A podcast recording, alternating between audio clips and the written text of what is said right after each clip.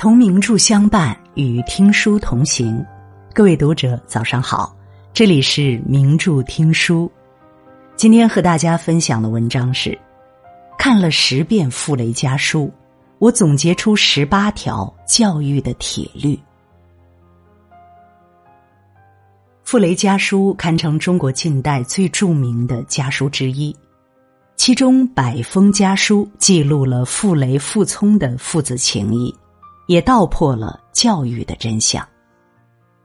金庸曾说：“傅雷先生的家书是一位中国君子教他的孩子如何做一个真正的中国君子。”如果你不知道如何教育孩子，不妨看看傅雷家书中十八条教育铁律。一、教育孩子，先教做人。第一做人，第二做艺术家，第三做音乐家，最后才是钢琴家。这是儿子傅聪出国留学临行前，傅雷唯一的叮嘱：培养孩子犹如种树，只有先在根上先滋养他，以品德之养分来浇灌，孩子才能心中有光。二，孩子若不懂与世界相处。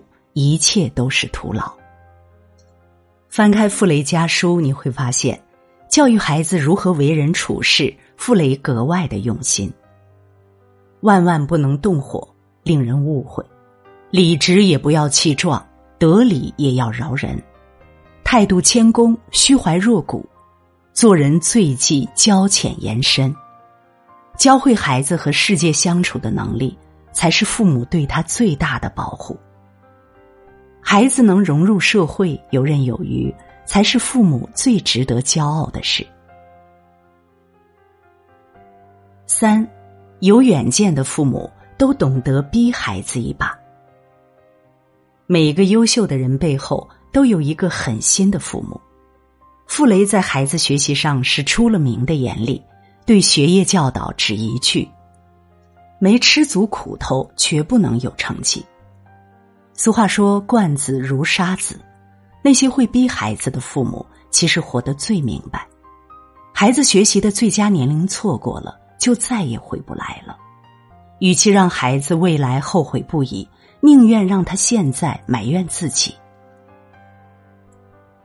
四，不要忽视孩子逆商的培养。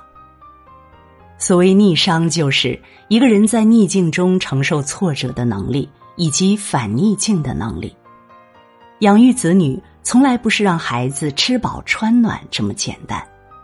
挫折教育是孩子人生的必修课。傅聪成为一代大家，离不开他超强的意志力和抗打击能力。正如傅雷所说：“一个人吃苦碰钉子都不要紧，只要吸取教训。所谓人生或社会的教育，就是这么回事。”五，言传身教，以身作则。傅雷在信中写：“世界上最有力的论证，莫如实际行动；最有效的教育，莫如以身作则。”孩子对世界的认知，从模仿父母开始。家庭是台复印机，父母是原件，孩子是复印件。复印件出了问题，一定要回溯到原件上去找原因。俗话说：“三流父母做保姆，二流父母做教练，一流父母做榜样。做最好的自己，才能教育出最好的孩子。”六和颜悦色是父母一生的修行。北风比南风比赛谁的力量大，看谁能把路人的大衣脱掉。北风吹得猛烈，行人将衣服裹得越紧。南风轻轻拂动，人们却热得解开大衣，这就是南风效应。宽容的力量远强于惩戒。傅雷就深谙此理，他从不惩罚谩骂，而是平等温和的沟通，将道理教给孩子。对孩子大吼大叫是无数家长的通病，教育需要和颜悦色。七。最好的教育是用心的陪伴。尽管和儿子傅聪天各一方，但傅雷给儿子写信的频率一直很高。家书相伴，纸短情长，父子二人情谊日渐深厚。陪伴孩子不只是花时间，更是花心思。好的家庭一定是始于陪伴，陷于教育，忠于三观，知其所想，懂其所言，才能架起彼此新的桥梁。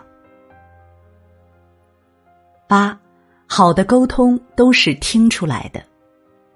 教育中有效沟通源自三个步骤：首先是倾听，让孩子把心里话说出来；其次是理解，换位思考，去理解孩子话的意思；最后才是给建议。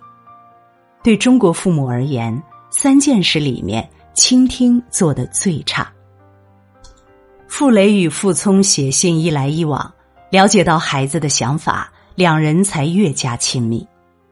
有句话说得好：“好的沟通都是听出来的。”想要了解孩子，先要听孩子说。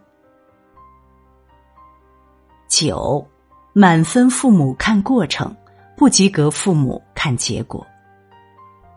对于孩子的未来，傅雷只秉持一个态度：抱最好的希望，做最坏的打算。只以成败论英雄，是教育中的最大误区。对孩子抱有高期望，也必须先做好事与愿违的心理准备。教育专家王仁平说：“一味关注结果，看不到孩子付出的努力，就做不到全然的接纳孩子的身心。教育的美好意义在于过程，而非结果。”学会欣赏孩子在过程中的成长，才是每个父母必修的功课。十，父母立规矩，孩子有出息。爱孩子和立规矩从来不是一道单选题，即使是傅聪这样的人才，也是在傅雷夫妇的严格管教中成长的。《战争与和平》中说：“没有人和你说不的时候。”你是长不大的，养而不教，父母之祸；教而无方，父母之过。人生这盘棋，每一步都离不开规则。不懂规则的孩子走弯路，用一生去试错；而优秀的孩子，多是被规矩管出来的。因材施教，才能养出优秀的孩子。傅雷非常了解自己的孩子。长子傅聪有音乐天赋，他就让傅聪学琴；小儿子傅敏想学音乐，傅雷却指出他更适合做教育。果不其然，长大后的兄弟俩，一个成为著名钢琴家，一个成为出色的教师。很多家长认为自己的孩子不优秀，其实是不知道孩子优秀的地方在哪儿。其实每个孩子都有一项属于自己的王冠。父母因材施教，给予正确的引导，孩子才能为自己加冕。十二，家风才是一个家最大的财富。教育与家境无关，与家风有关。傅雷未给孩子留下万贯家财，却留下了宝贵的精神风气。一为目光远大，凡事多学。此可为人立志向；二则处事乐观，为人正派，此可给人定性情。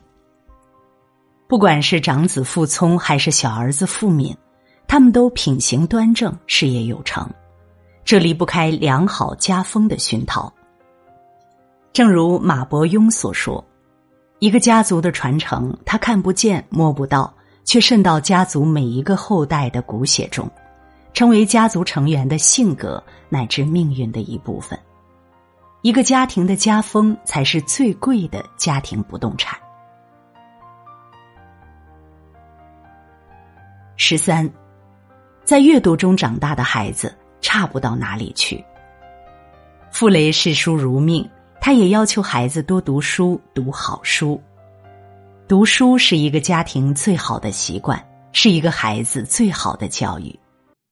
一个在阅读中长大的孩子，无论如何也差不到哪里去。会读书的孩子有知识、有眼界、有格局，只要他守好内心的善良，未来又有什么好担心的呢？十四，优秀的家长都擅长自省。早年傅雷性格急躁耿直，在教育儿子的过程中不够有耐心，但这些他在信里都给儿子道歉了。为人父母，谁都是第一次，养孩子就是一个在对错中不断翻译“我爱你”的过程。优秀的家长都拥有自省的能力，不停学习反思。并及时调整教育的方法。十五，培养好习惯要从小抓起。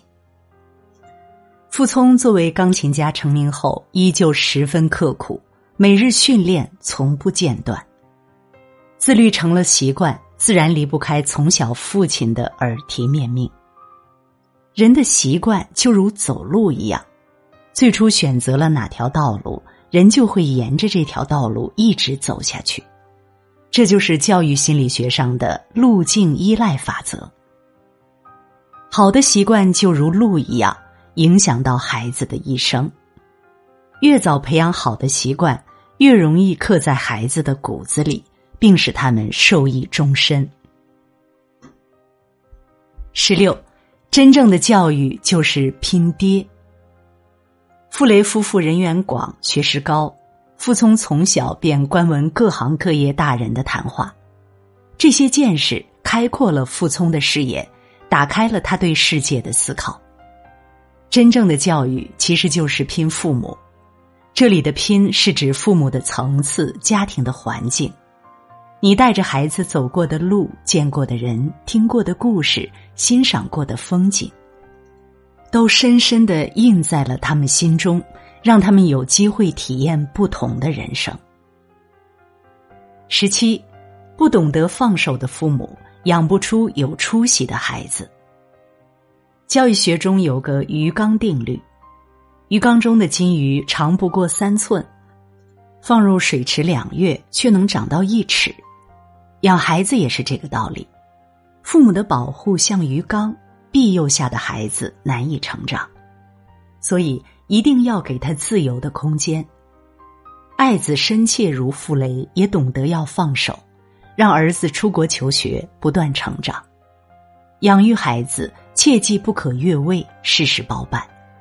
想要孩子飞得高，飞得远，该走的路就让他自己走。十八，父母和孩子最好的关系。共同成长。傅雷家书多是谆谆教诲，唯有这一句令人读来唏嘘不已。孩子，我从你身上得到的教训，恐怕不比你从我这儿得到的多。确实，每一个优秀的孩子背后都离不开父母的奋力托举。同样，父母自身的成长也有孩子带来的动力。教育这条路最大的幸运是孩子和父母一同前行，共同成长。如果你喜欢今天的文章，别忘了在文末点一个再看，也欢迎您留言并转发。名著听书的朋友们，明天同一时间我们不见不散。